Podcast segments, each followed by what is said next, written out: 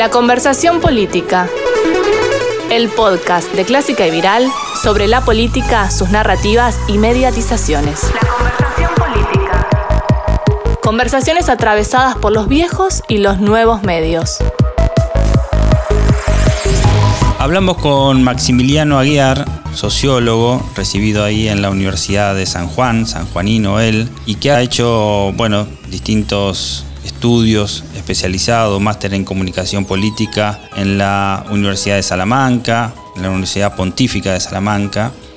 Eh, es presidente además de la consultora Acierto, dedicada a la investigación de la opinión pública y comunicación política. Y es director de la Asociación Latinoamericana de Consultores Políticos, ALACOP, en Argentina, director también ejecutivo del Instituto de Comunicación Política en Argentina.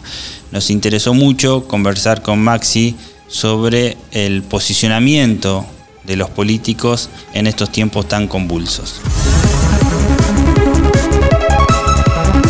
Una primera cuestión respecto del posicionamiento político es que a diferencia de lo que suele entenderse en términos de, los candidatos y las figuras públicas, el posicionamiento político es un proceso permanente, ¿no? Es un proceso que debe comenzar de manera planificada desde la toma de decisiones de participar en el, en el espacio político y que tiene tres formas particulares, ¿no? Una que es el posicionamiento de base para aquellas figuras que son desconocidas e intentan instalarse en la opinión pública.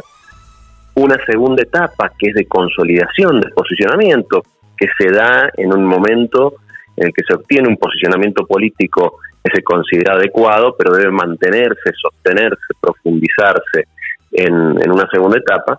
Y uno bien complejo, que es las estrategias de reposicionamiento, que es la parte 3, que es cuando el posicionamiento político de la figura se ve afectado por la enorme cantidad de sucesos que se dan en el campo de lo político y se debe modificar esa percepción que el ciudadano tiene respecto de esta figura, lo cual requiere de estrategias específicas. Estos serían como los tres tipos de, posicionamiento que deben ser entendidos como un proceso permanente. Bien, ¿qué suele suceder en el campo de, la, consultoría política? Suelen llamarnos, digamos, y nos pasa a todos esto en los momentos previos a una campaña electoral y lo cierto es que en general las etapas previas a, campañas electorales son momentos donde es muy complejo posicionarse en términos políticos porque el tiempo con el que se cuenta es muy poco.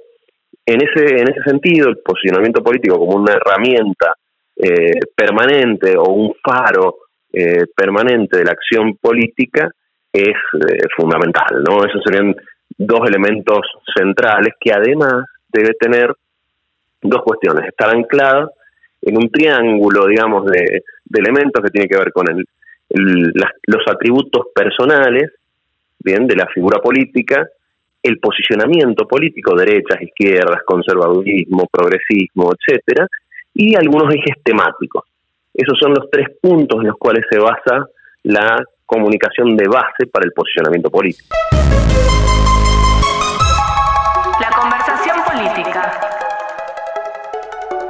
Sí, a ver, el posicionamiento político es siempre temporal, porque el espacio, digamos, que uno ocupa en la agenda pública y en alguna medida el espacio que ocupa en el, en el cerebro de, los, de los electores, de los ciudadanos, etcétera, se va modificando de manera permanente.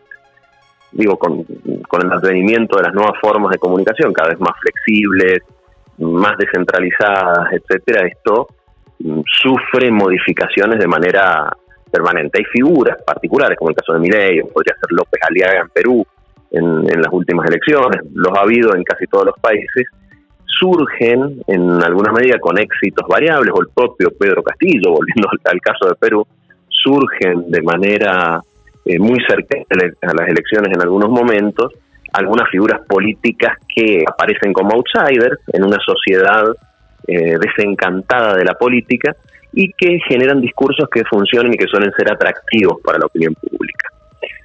En general, y hay algunas, algunas excepciones, en general estas figuras suelen sufrir, eh, al ser eh, figuras como que normalmente llamamos como livianas, porque acaban de ingresar en, en la arena política y la, la imagen que eh, los ciudadanos tienen de ellos son muy vagas, en una primera etapa, suelen sufrir golpes que son más difíciles en el caso de figuras más consolidadas.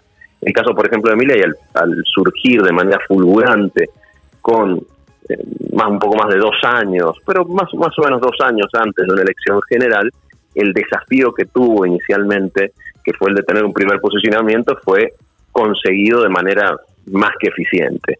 Ahora, ya sufrió una de las unas primeras crisis y no parece que esté gestionando de eficiente ese reposicionamiento que necesita tan solo año y medio, dos años de haberse hecho conocido a nivel nacional. Digo, y tomamos la figura de Mira y como digo, podríamos tomar la de López Aliaga, que tuvo también una crisis de mediano, de, de mediano crecimiento, te diré que creo que la ha gestionado de mejor manera, pero sin embargo, la utilización de herramientas con estas figuras que no suelen tener un entorno de trabajo, una profundidad en términos políticos que les permita afrontar esas situaciones, los, los suele poner en posiciones delicadas, sobre todo cuando tienen mucho tiempo previo a cumplir algún objetivo político, como puede ser ser votado en una elección nacional. La conversación política. Las, las sociedades se modifican, cambian de manera constante, también cambian las figuras políticas. Digo, cambiamos todos, cambiamos los ciudadanos, hay procesos de modificación que se van dando en, en el tiempo. Y aquellos que tienen una larga permanencia en el campo de lo político deben eh, repensarse y reinventarse en términos de posicionamiento político. El caso de, Lula da Silva, el caso de Patricia Ulrich son ejemplos muy claros de reposicionamientos en el tiempo. Quizás el de Patricia Ulrich es el más extremo, ¿no? Porque mm, da una serie de cambios muy, muy importantes. Sin embargo, uno no debe olvidar que las figuras políticas representan. Y creo que ese es un primer punto. Y cuando, cuando hablo de representan en un doble sentido, significan cosas y eh, significan a cada uno de nosotros ciertas cosas. Y en alguna medida, en la medida que, lo, que tenemos una mirada positiva hacia ellos, es porque están representando algunos de nuestros intereses, de nuestros deseos, de nuestras necesidades o de las temáticas que consideramos relevantes. ¿no? Esas se modifican, se modifican las figuras políticas y lo que ha sucedido, el caso de Patricia Burrich es paradigmático en ese sentido, es que ha ido modificando los modos de, representación de ciertos segmentos sociales que en esta última etapa se han ido consolidando bastante. Ha pasado de ser una figura de nicho política a ser una figura de posicionamiento general bastante fuerte, lo cual le da una profundidad bastante alta.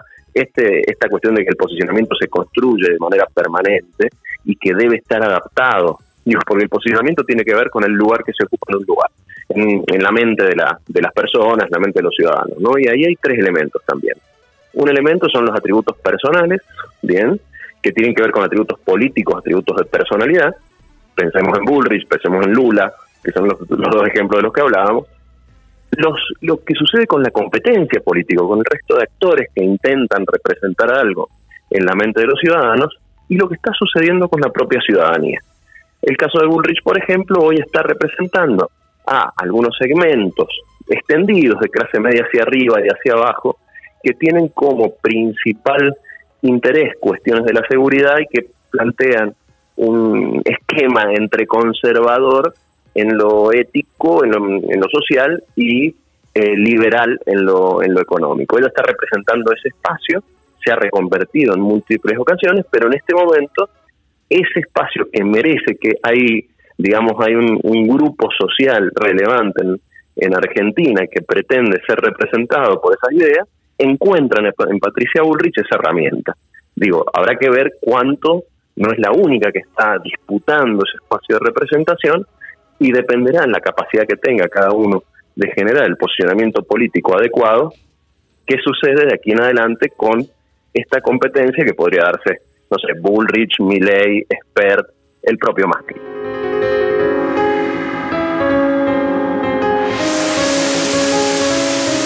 La conversación política. El podcast de Clásica y Viral sobre la política, sus narrativas y mediatizaciones. Conversaciones atravesadas por los viejos y los nuevos medios.